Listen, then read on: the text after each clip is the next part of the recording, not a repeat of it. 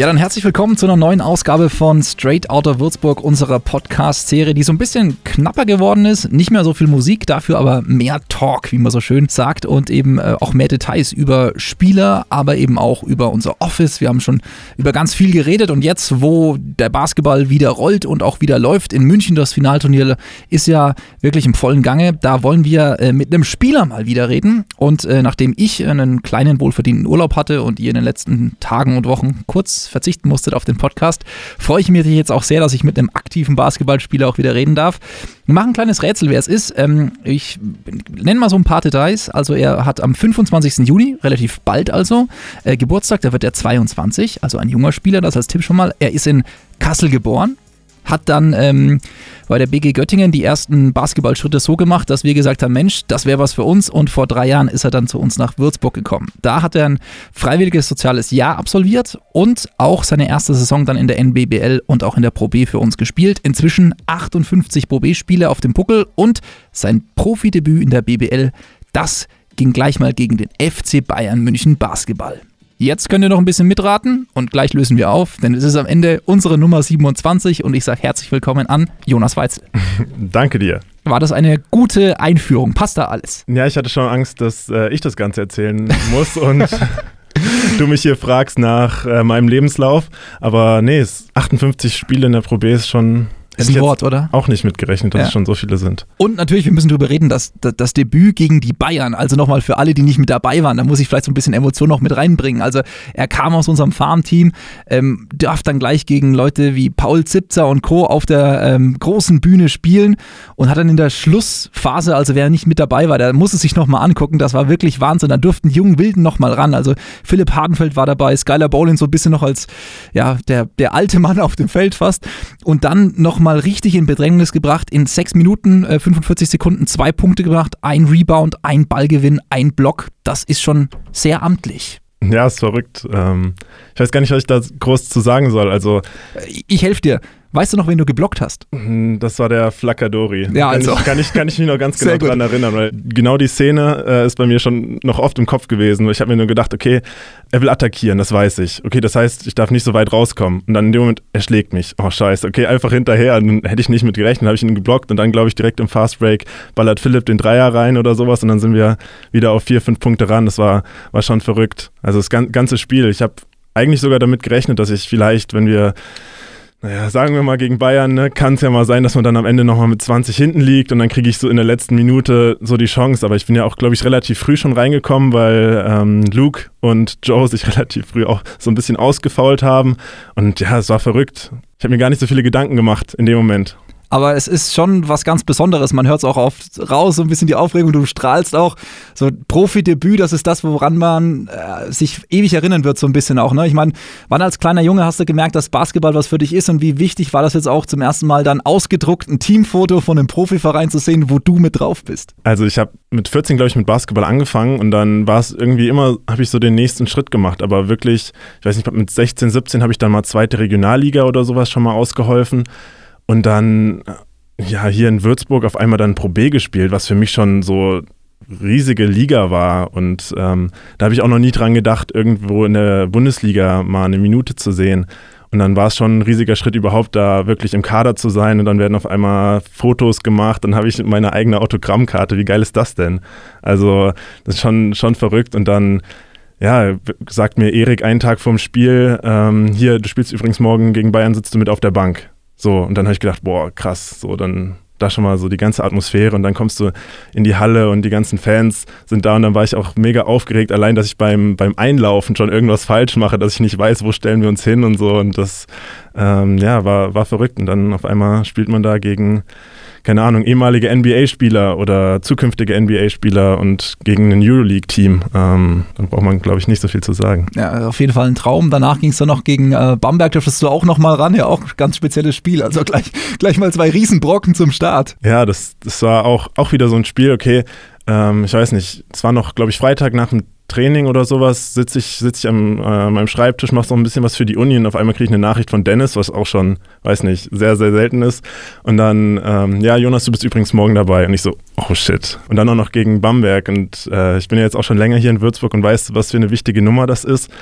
Und ähm, ja, das war auch wieder verrückt. Da habe ich dann, glaube ich, nicht ganz so lang gespielt.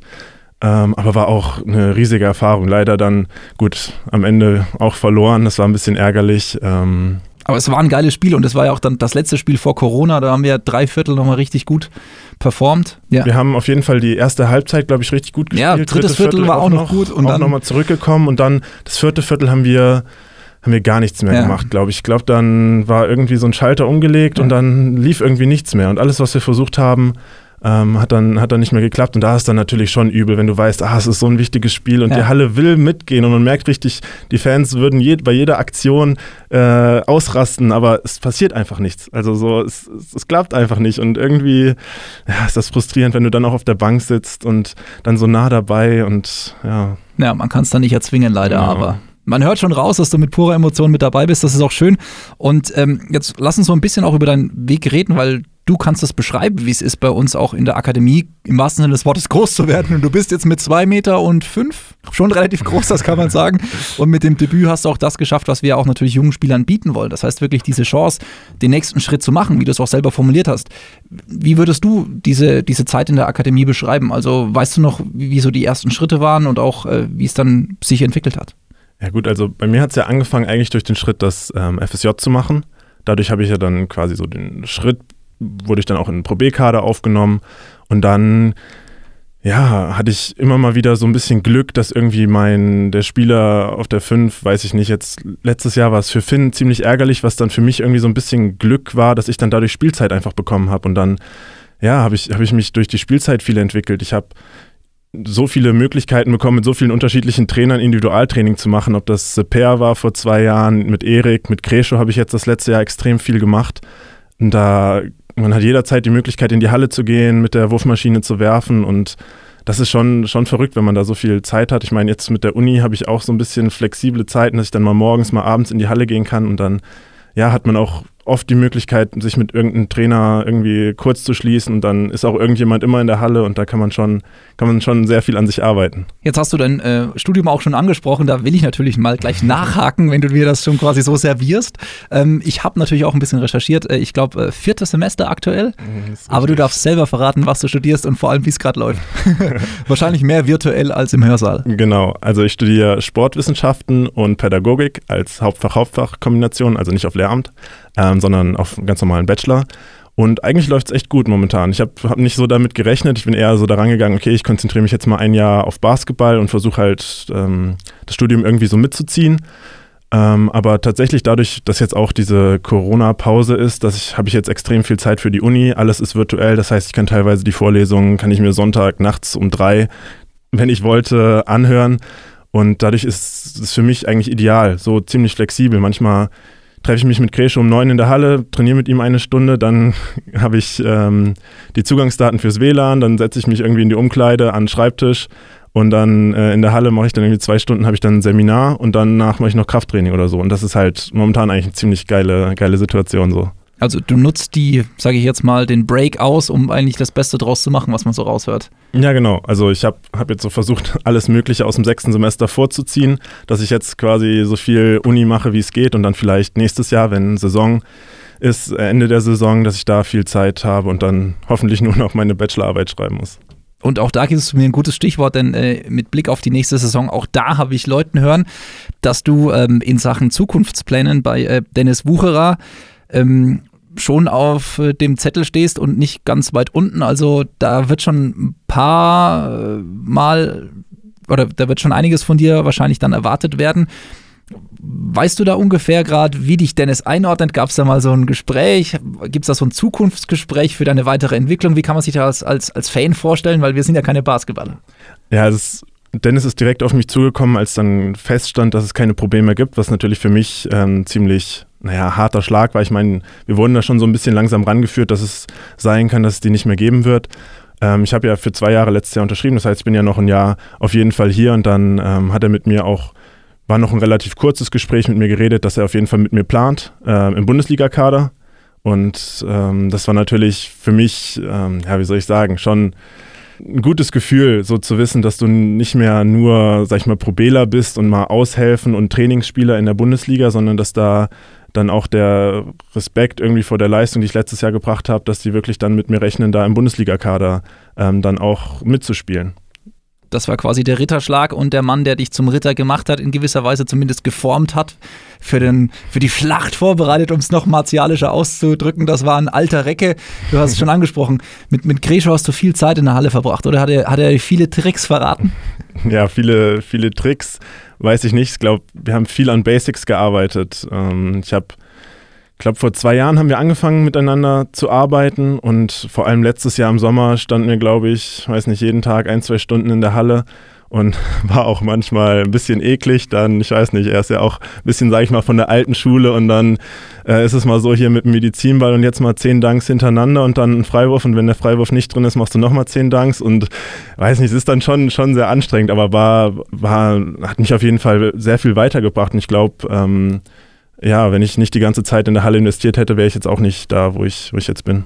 Das heißt, äh, was sind so die Ziele für dich, auch als Basketballer? Wir hatten ja Flo Koch auch schon da sitzen, der auch gesagt hat, Mensch, er hat sich jetzt ganz bewusst Ziele gesetzt, zum Beispiel den Fettanteil zu reduzieren, seinen Wurf zu behalten, agiler zu werden. Was sind so deine nächsten Ziele? Vielleicht breitere Schultern oder keine Ahnung, größer werden, ist, ist ja schwer, aber was ist, ist das nächste, was du auf dem Zettel stehen hast? Ja, also jetzt, jetzt die Offseason habe ich eigentlich schon ganz gut genutzt, ein bisschen äh, Masse aufzubauen. Also ich bin, bin athletisch, glaube ich, für die Bundesliga noch ein bisschen unterlegen, zumindest auf der Bigman-Position.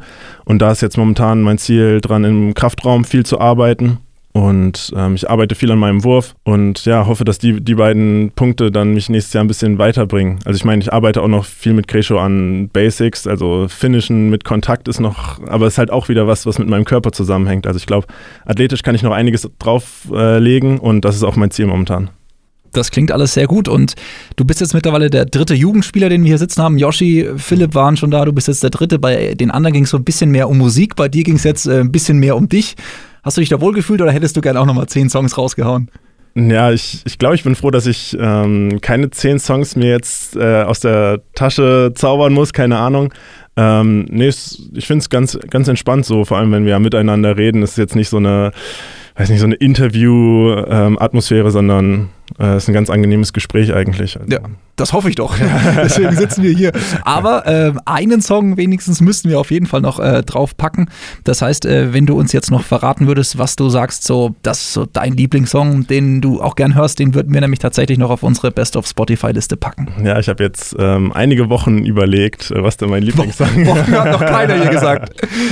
ähm, nee, aber ich habe mich jetzt doch für ein bisschen älteres Lied entschieden, von The Choral uh, Dreaming of You. Bedeutung? Warum? Ähm, Dürfen wir da nachfragen? Ich glaube, eigentlich geht das Lied irgendwie um äh, Heroinabhängigkeit oder sowas. Also okay. Also das, das, da glaube ich, kann, kann man, sollte ich jetzt nichts mit anfangen.